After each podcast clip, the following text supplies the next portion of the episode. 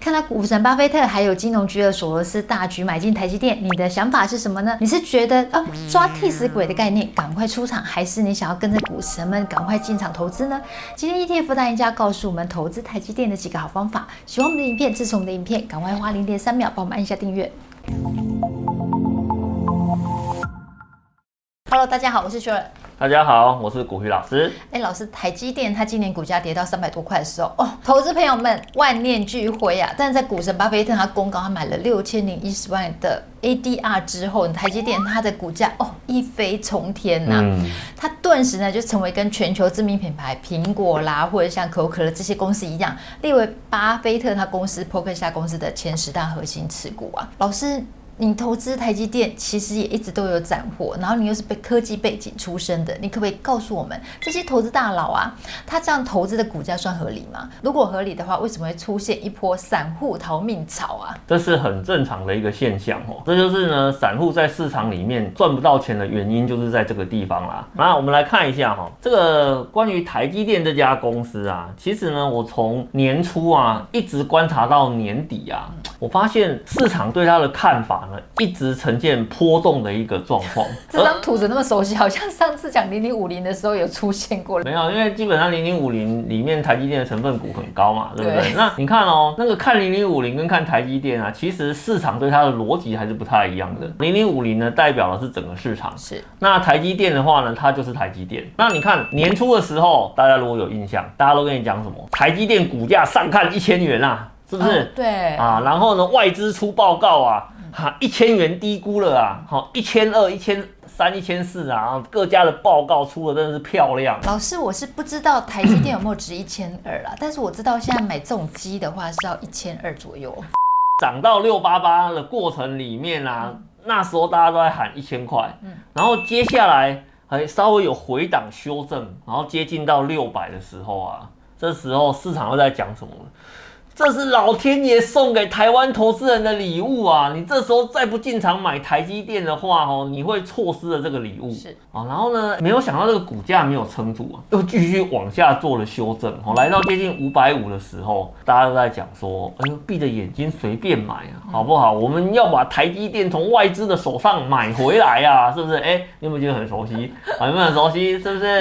然后在整个下跌的过程之中啊。然后稍微又弹弹到五百，这时候市场还在讲说，之前呢你错过了，这一次呢千万不要再错过了，因为这一次如果错过了，弹到一千元的时候，你会恨自己一辈子啊。对，然后。股价呢？哎，确实呢，又哎稍微上涨了一段时间哦，大家内心非常的兴奋哦。可是接下来半导体的整个 IC 设计砍单的问题啊，库存的问题啊，开始在浮现了。结果呢，它的股价呢又继续往下做修正，然后呢一度接近到四百的时候，我跟你讲啊，风向变了啊，之前那些谈礼物的都不见了啊，现在只剩下有人在问说，这间公司是不是快倒了啊？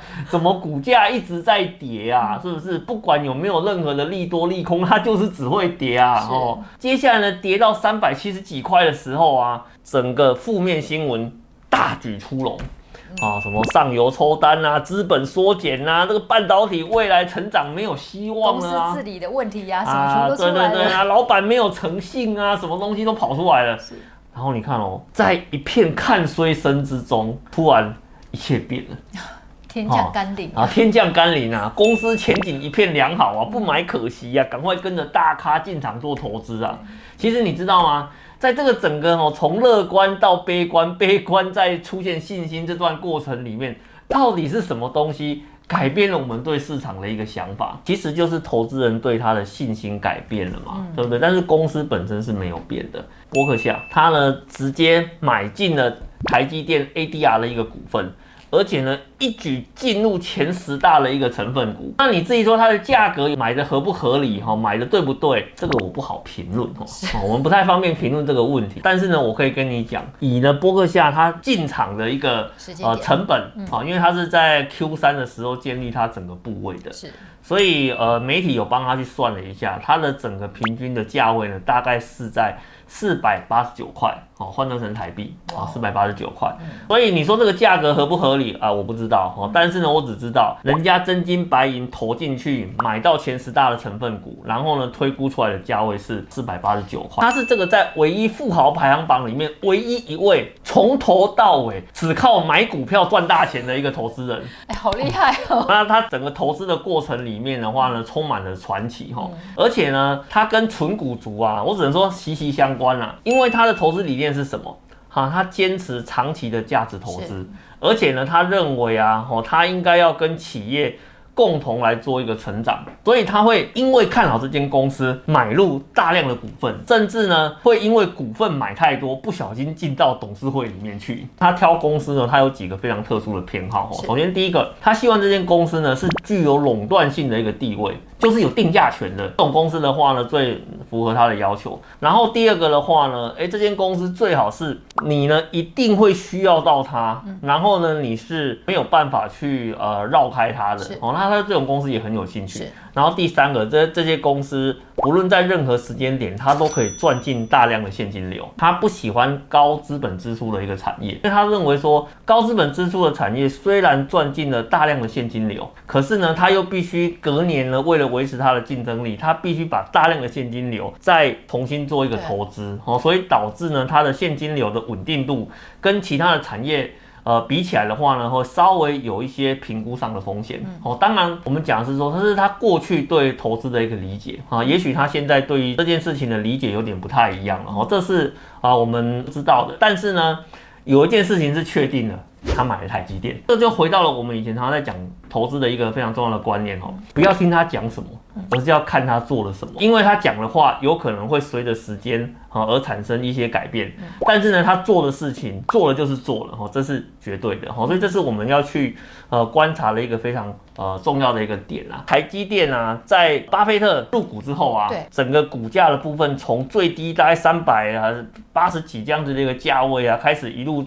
呃，出现一个反弹的行情啊，可是，在这个过程里面，反而有很多的散户投资人趁此大举的一个出场啊，对啊，好不好？那你刚刚不是问说为什么会这个样子呢？对啊，那也安呢？好，这个就是散户投资人的一个通病啊。因为他有可能是前面讲说这是天上掉下来的礼物买的啊，你看哦，他如果是前面听了人家讲说，哦，这是天上掉下来的礼物，我就赶快呢，我可能没有什么太多的钱，但是呢，我就用定期定额啊、分批啊来做买进的动作。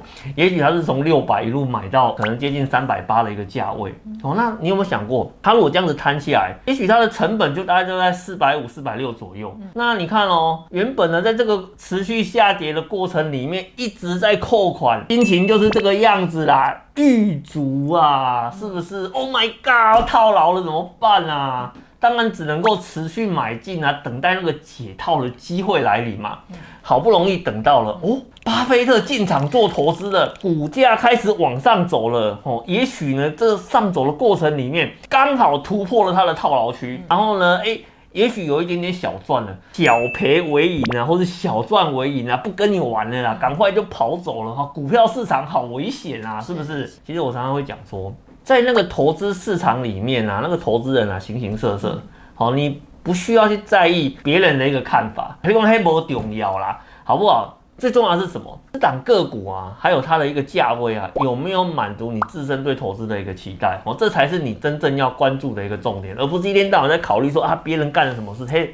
不重要啦，好不好？没错，哎，不过老师在巴菲特还有全球知名的像老虎资产呐、啊，还有金融巨鳄索罗斯，那相继投资台积电，就好像在帮台积电背书一样。如果投资朋友啊，他想要成为赢家，想要投资台积电，那台积电现在股价，哎、嗯，说真的，一股也是不少钱的。有没有哪几种让我们比较能够轻易入手的一些选择呢？我们如果要去投资台积电的话哦，其实选择大概就那几种嘛，嗯、要么就直接买股票，是。要么就买 ETF 哦，要么呢就是买所谓的 ADR。嗯，好，那我跟你讲啦，你要买那个个股啊，个股的部分，那现在你要买一张的话，其实那个成本啊、呃、相当的贵啦。对啊，差不多一股的话，不要说一张，嗯、一股的话也要一天生活费。哎、欸，对，没有错哈。那基本上你要付出的一个成本相对来讲是比较高的啦，嗯、而且它是单一个股，单一个股来讲的话呢，它本身有自己产业的一个风险性存在。哦，所以。买个股可不可以？可以啊，就直接那个二三三零那个下下去就有了，零股整张哦，任君挑选嘛，对不对？对，但记得不要下成张了，不然就欲哭无泪。哎、欸，对，好，不要把零股下成整张，我这样子会出问题哦，好不好？好，那。另外一个的话呢，你要么去买 ADR 啊，嗯，可是我觉得多此一举啦，你知道为什么吗？我 他就在台湾，不是他在台湾，你直接买股票就好像买 ADR 干嘛呢？然后、嗯、对不对？ADR 的话是因为海外在美股市场，他没有办法直接呢去买台湾的股票，所以他才透过 ADR 的形式哦来布局哦这档股票是哦，所以你如果要去。